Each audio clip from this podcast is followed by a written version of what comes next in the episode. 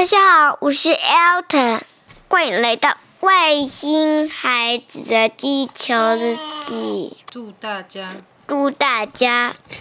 母亲节快乐！未来的外星孩子的地球母亲。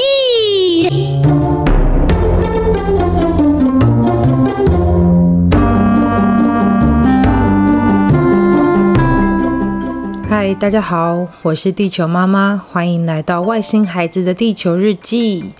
今天上架的时间刚好是母亲节，那母亲节的今天，各位妈妈们，你们今天过得如何呢？是不是有好好的吃一顿饭啊，或者是收到很棒的礼物？无论如何，都祝你今天母亲节快乐哦。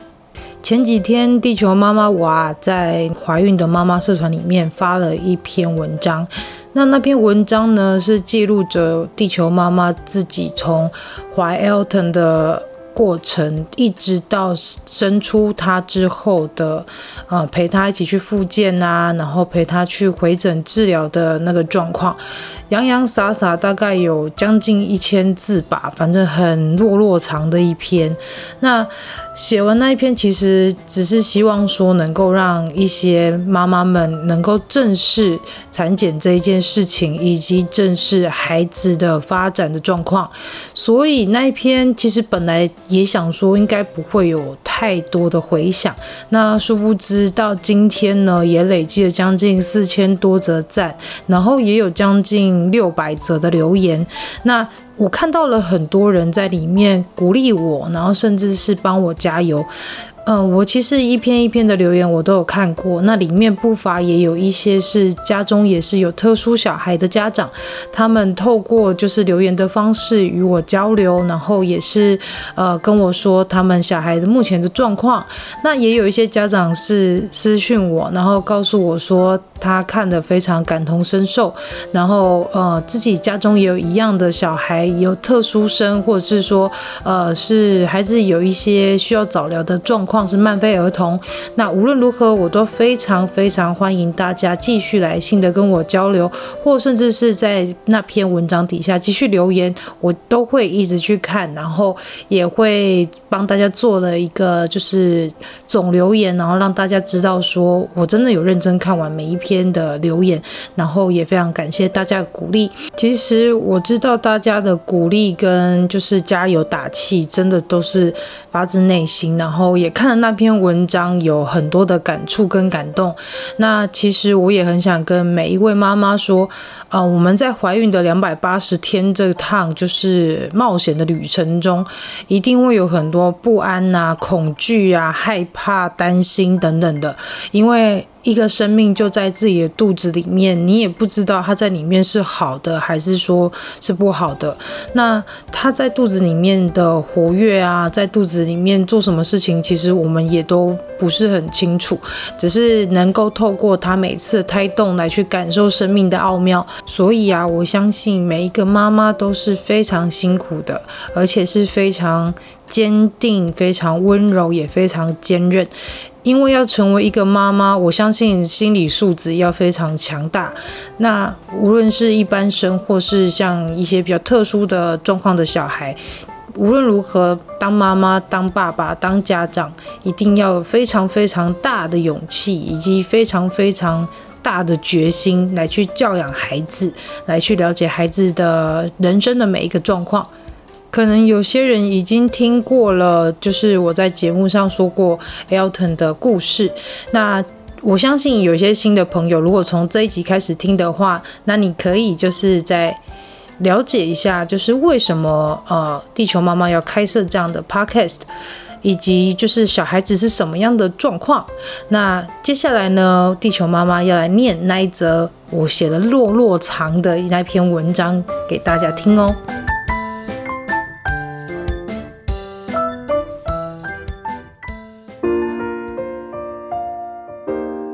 这是一篇长长的故事，献给当初一样迷惘的每个妈妈们。嗨，我是地球妈妈，这是我的故事，有一点长，但希望能给妈妈们一些资源跟能量。我的大儿子 Elton 在怀孕过程中，从高层次发现有爱德华氏症的其中三个指标，分别是叠脂、心室中隔缺损的 VSD 以及脉络丛，在二十三周左右的时候还没有消。也因为这样，原本在老公生日当天开心可以知道孩子长相的时候，同样的就受到了非常强大的打击。之后我不停地在自责与哭泣，即便隔天回到产检诊所做例行检查，听唐氏症第二期报告时，我仍是听到在看完高层次报告后的医生告诉我，要我赶快安排时间做羊膜穿刺，在每天以泪洗面到六点一早。从桃园坐着火车到台北转捷运至柯昌明医师诊所排队，为了能够当天排现场羊膜穿刺，既然就做了羊穿，也就加做了羊精。原本以为可能是误判，结果在接到诊所来电的那一刻，我心又碎了。我们夫妻沉重地回到柯昌明诊所验血液报告，希望能够确认孩子基因的状况是否来自遗传。那个当下医生只有说他不是爱德华氏症，但他在第十七对染色体上臂缘段有零点二七 MB 的缺失，而来自这段缺失的是威廉氏症。现在我们验先验血看看是不是来自于遗传。血液报告。验完后的隔没多久，又接到柯昌明诊所的电话，要我们回去听报告。医生说，孩子的基因缺损不是来自你们的基因，也就是不是来自遗传，而是自体变异。羊穿的报告没有问题，而羊精的报告告诉我们，孩子还是有基因上的缺损。那当下我的心情真的是急得眼泪都夺眶而出。老公大力地握着我的手，试图给我一点安慰，但我心想他一定当下跟我一样难受。医生说，孩子的状况在他翻阅了各个临床资料及档案时，并没有发现跟他缺损状况一模一样的案例，也就是他极有可能是这世界上第一个在那个区段缺损的案例。医生说着，目前只能从大概临床报告中了解，他缺的这个基因群里的其中一个基因，可能会带来什么样的问题，多大的、多小的状况，医师都仔细的跟我们说明，并再次告诉我们说，宝宝。缺的基因缺损很小，比起一般典型的胎儿来说都还来得小，所以我没有办法保证他未来出生会是怎么样。但是威廉氏症的孩子通常对音乐有高度的兴趣，有很高的社交欲望，但也有可能伴随着智能不足的状况。于是医生签了转诊单，要我们去台大找高危险妊娠的施景中医师。又是在凌晨四五点到台大门口排队等现场挂号领号码牌。我挺着二十六周左右的肚子，但心情似乎放松了些，因为他的身体并没有那么多的状况，还是个健康的宝宝，而且他正活泼的在我肚子里活跃着，似乎就是在告诉我妈妈不要怕哦。我们终于拿到了妇产科号码牌第一的号码牌。进诊间前，将转诊单交给护理师，没多久就叫到了我们。睡不到几个小时，又排了很久的队伍，身体也许很疲劳，但精神却亢奋着，希望从施医生那边听到一些好消息。一进诊间，施医师旁围绕着三四个实习医师。施医师拿着我手中的转诊单及科医师给的基因报告，他按电脑所记搜寻着资料，一边回头看看我手中的报告，一边跟着旁边的实习医师说报告的内容及状况。然后施医师温柔且坚定地说。妈妈，虽然我无法确认孩子出生后的状况，但他的缺损的这段基因实在很小，所以我在想他应该不会有太大的状况。不过我们还是可以去扫一下高层次，好吗？在施医师温柔的语句中，我似乎抓到了浮木，心情马上就转好了。虽然在台大高层次来来回回被请出去，又回到诊间检查两三次，调皮的腰疼在肚子里似乎很不想给医生看看手指头。检查一结束，医师说看起来很健康哦，心室综合缺损也没有数据中的这么大，出生前愈合的几率很高，而且脉络丛也消了，看起来没有叠子的状况。一直回到台南待产生孩子的时候，生产医师看了报告也非常乐观地告诉我，不要担心啦，看起来没什么状况，就放心生下来吧。一直到现在，Alton 快五岁了，这句话仍是我最大的强心针。孩子出生后，身体一直都非常健康，也没有什么问题。但在一岁九个月的时候，还没办法放手走路，还是只能扶着走，或是扶着站起来。而且他非常喜欢会旋转的东西，也没有什么眼神交流。所以那时候，老公的表妹，她是个国小特教老师，她看到这样的状况，建议我带孩子去复健科看看。他觉得孩子很像是自闭症，于是又开启了上医院复健跟评估的诊断之旅。一岁十一个月时，台大的医师仍是朝他是泛自闭以及发展迟缓的方向去诊断。我们每周带孩子从桃园坐着火车到台大儿医上早疗，早疗的语言治疗师及职能治疗师教会了我们很多如何带孩子的方法。看着孩子一点一滴的进步。我还是不忘。复健科医师诊断的自闭这件事，复健科医师也建议我们在家挂心智科的诊会更好。于是每天在晚上的十一点五十五分，从台大医院 App 不停刷着，期望能挂到心智科医师。幸好一次就成功了，挂到了台大心智科医师林祥元医师。林医师非常细心，也非常认真。就在回诊满半年的这天，林医师确定的说。说孩子是威廉氏症没错，但也有品质不良的泛自闭症，介于雅思及高功能自闭之中，以及多少应该也有过动或注意力不集中的状况。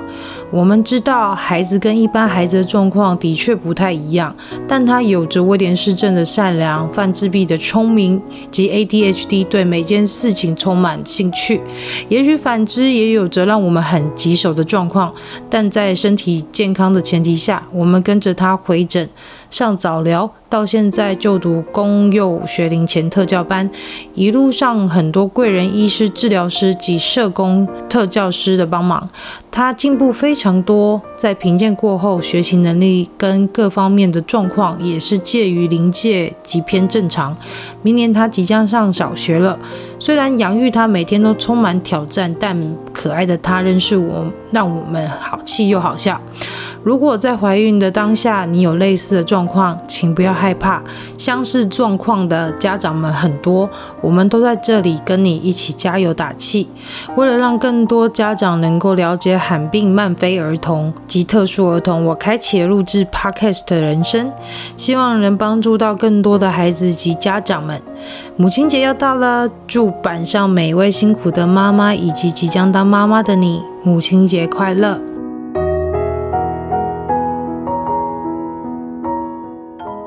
其实，在要剖这个文章之前啊，我有去询问版主。那版主是说，因为版规的规定是没有办法放，就是连接粉丝团连接也不行，所以他其实就有。认同说，我可以放我的故事，但底下的一些可能说明啊，或者是说 podcast 的连接、粉丝团连接等等，就没办法放上去。那其实我在看到那么多留言过程中，就是也有很多的家长，他们呃有一些问题跟有一些呃想了解的地方。那没关系，之后呢，地球妈妈都会做成一集一集的节目，在节目上跟大家做分享。虽然陪伴孩子要去上早疗或是复健啊，到医院等等的，其实这个过程会呃花费比较多的时间跟心力，但我也有听到很多的家长是因为孩子的状况，然后给自己非常大的压力。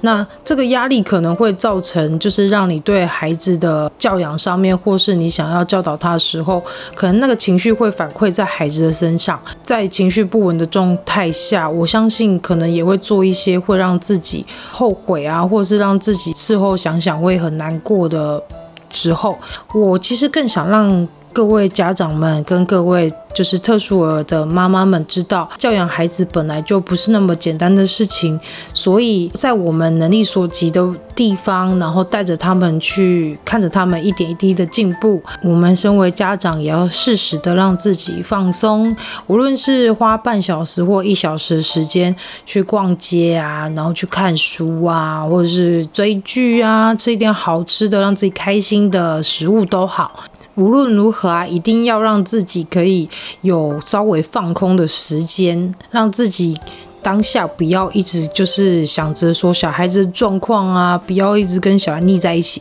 就半小时、一小时时间就交给你信任的家人啊，或甚至是你的队友，让他去帮忙。带小孩，然后让你可以稍微从孩子的教养当中可以稍稍的脱离，然后去喘息一下，那让自己能够回归在一个比较正常的能量，也不会一直因为自己过多的压力，然后可能做了一些让自己后悔的事情。总之呢，妈妈总是一天要有一一个小小的时间，然后让自己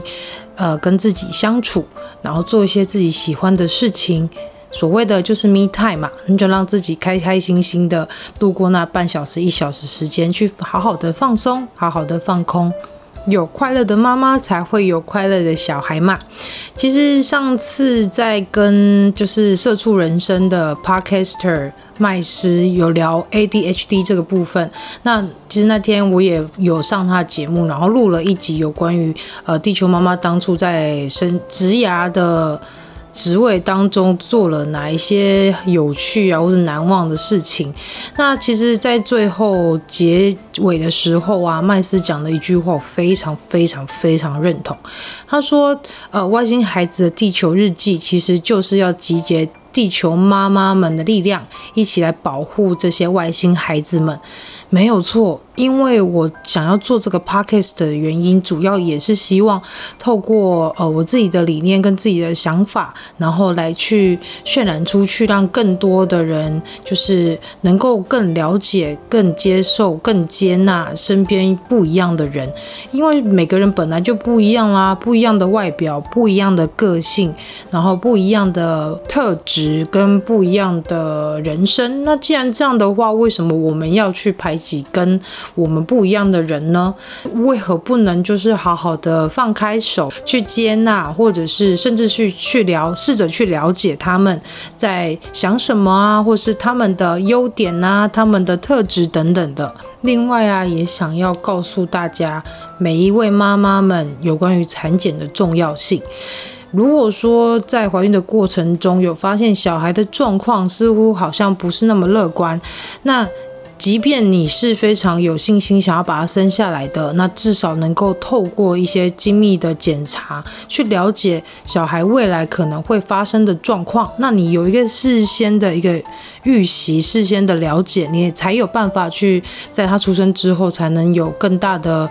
资源呐，或是更大的能量去好好的教养他呀。所以，地球妈妈在此宣布，希望集结。很多很多的地球妈妈们，我们一起来好好的保护跟照顾这一些外星孩子们，也透过我们这样的努力以及一起加油的过程中，让我们这个世界可以有一点点小小的不一样。所以，无论是家中有一般小孩，或者是有特殊儿童、呃慢飞儿童啊、早产儿等等的呃家长们，欢迎加入地球妈妈的行列哦，跟地球妈妈们一起打击这世界上太多的纷纷扰扰，以及撕掉许多的标签，让我们的孩子们能够在一个有爱呀，以及有安全感、正向乐观的环境中成长，然后也让他们能够。成为一个啊、充满爱、充满良善，然后是一个有